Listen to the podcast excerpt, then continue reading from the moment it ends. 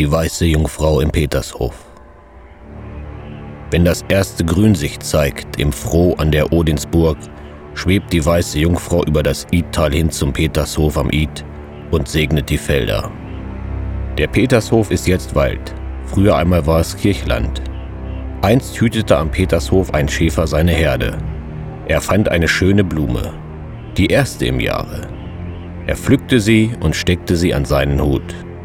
Da sah er plötzlich am Waldrand eine weiße Jungfrau. Sie winkte ihm zu, ihm zu folgen. Der Schäfer ging mit. Furchtlos trat er auch ins Geklüfte, als sich vor ihnen die Erde auftat. Dort im Berginnern sah er unermessliche Schätze. Die Jungfrau winkte, der Schäfer solle sich die Taschen füllen, und gierig griff er zu. Dabei fiel ihm die Blume vom Hute. Weinend schrie die Jungfrau auf.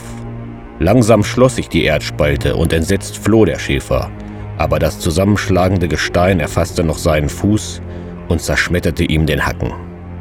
Seine Gesundheit war dahin, und bei langem Siechtum ging das gewonnene Gold bald wieder verloren.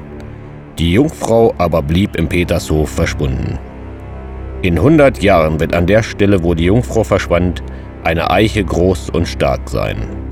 Aus ihrem Holze wird man eine Wiege zimmern.